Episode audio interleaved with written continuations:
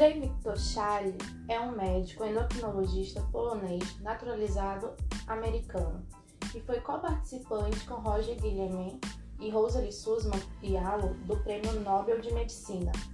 Charlie nasceu em Uno Polônia, em 30 de novembro de 1926, como filho do general brigadeiro Kazimierz Charlie, que era chefe do gabinete do presidente Ignaz Mościcki, da Polônia.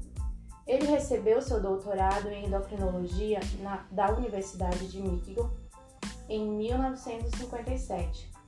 Naquele mesmo ano, ele partiu para uma carreira de investigação nos Estados Unidos, onde ele tem trabalhado principalmente na Universidade de Tulane.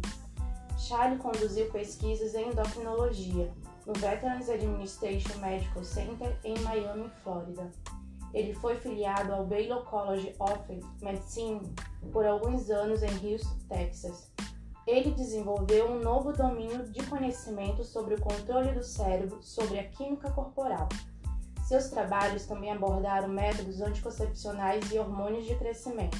Junto com Roger Guillemin, ele descreveu o neurohormônio GNRH, que controla a FSH e o LH. Charles recebeu uma honoris causa grau médicos de Universidade de Jagiellonia, em Cracóvia. Mais informações na página do Nobel. Olá, sou Miltes Guedes e esse é mais um episódio de Farmacocast.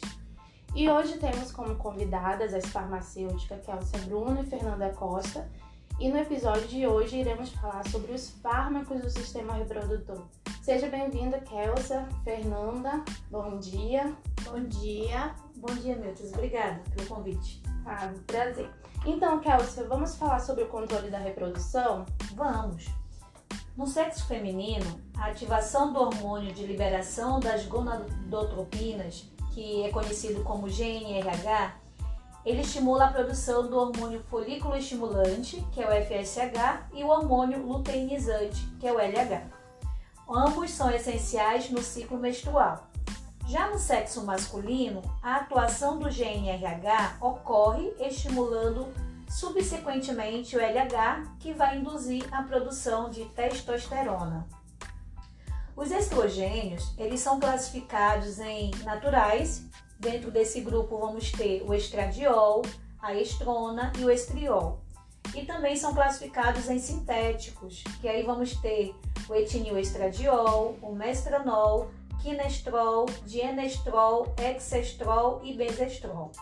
E o outro grupo chamado de outros, né? Que aí nós vamos ter o dietilestibesterol, o, vamos ter também aí o clorotriamiceno e o metalanestril.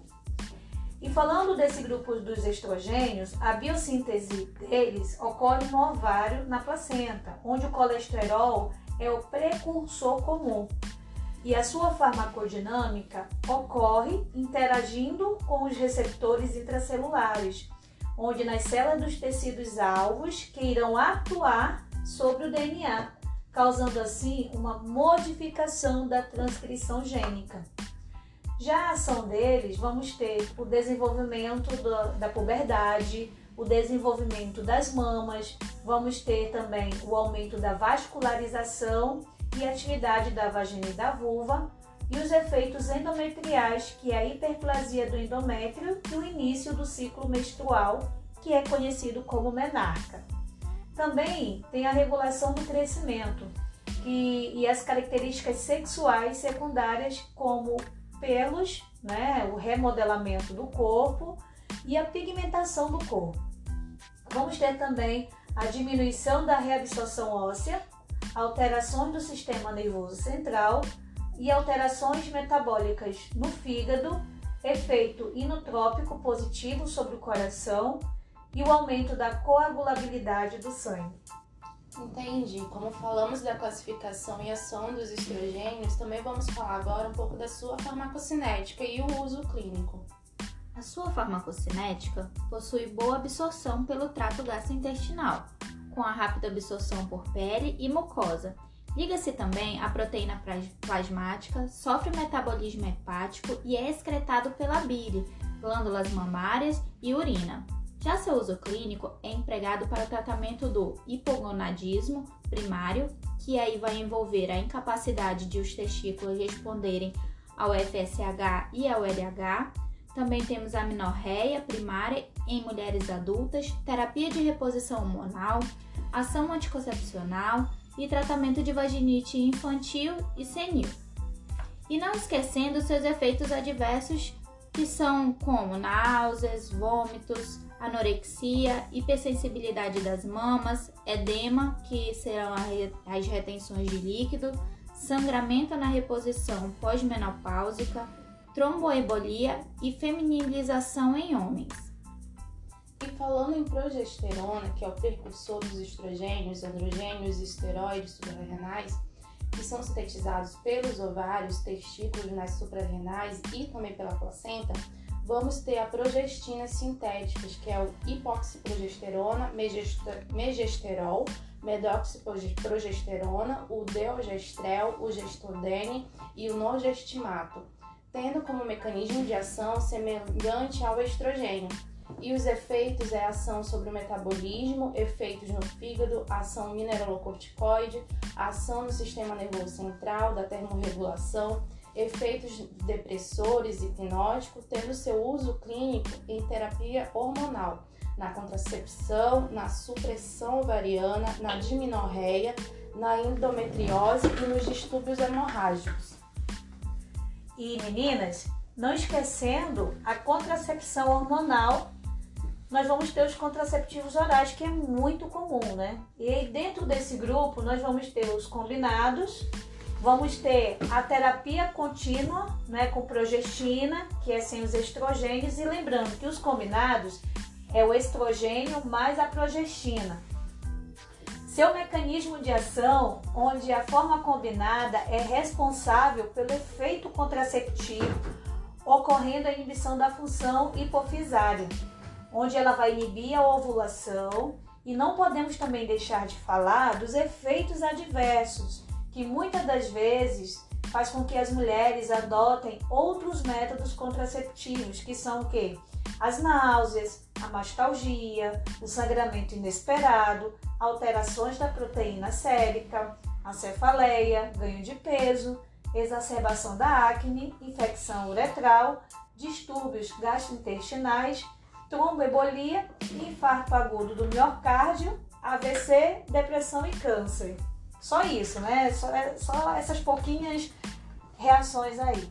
Mas também nós vamos ter os indutores da ovulação, que é o clomifeno.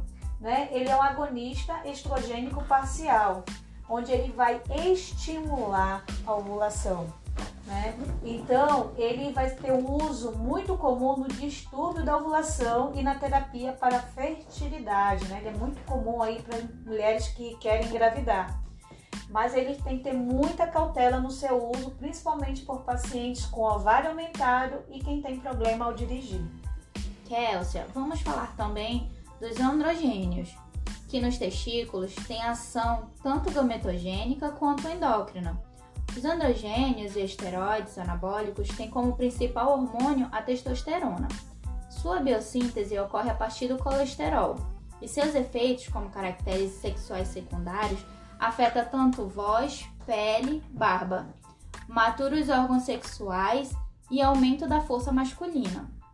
Também em seu uso clínico na terapia de reposição tem, tem a terapia de reposição em homens, com metiltestosterona, fluximesterona, propionato de testosterona, enantato de e cipionato de testosterona, utilizado também nos distúrbios ginecológicos como engurgitamento mamário, endometriose e terapia hormonal. Uso clínico também em anemias, osteoporose, estimulante do crescimento, no envelhecimento como reposição androgênica e como anabolizantes. Tem também os seus efeitos adversos, que são aumento da masculinidade, atividade progestacional, retenção de sódio e água, disfunção hepática e icterícia, acne, apneia do sono, eritocitose, ginecomastia e azospermia. A supressão androgênica é útil no tratamento do carcinoma prostático. Temos o acetato de leuprolida e gozerelina. Já os androgênicos temos cetoconazol e a finasterida, que são utilizados na hiperplasia prostática benigna e no carcinoma prostático benigno. Na disfunção erétil temos a fenitolamina, mais vasodilatador e vasodilatadores como a e, e prostadil. E finalizamos, temos os métodos contraceptivos de barreira que são a camisinha masculina, mais comum, e a feminina, o DIU, o diafragma, géis espermicidas e também a tabelinha. Então, gente, foi mais um episódio de Farmacocast. Obrigada por, por nos ouvir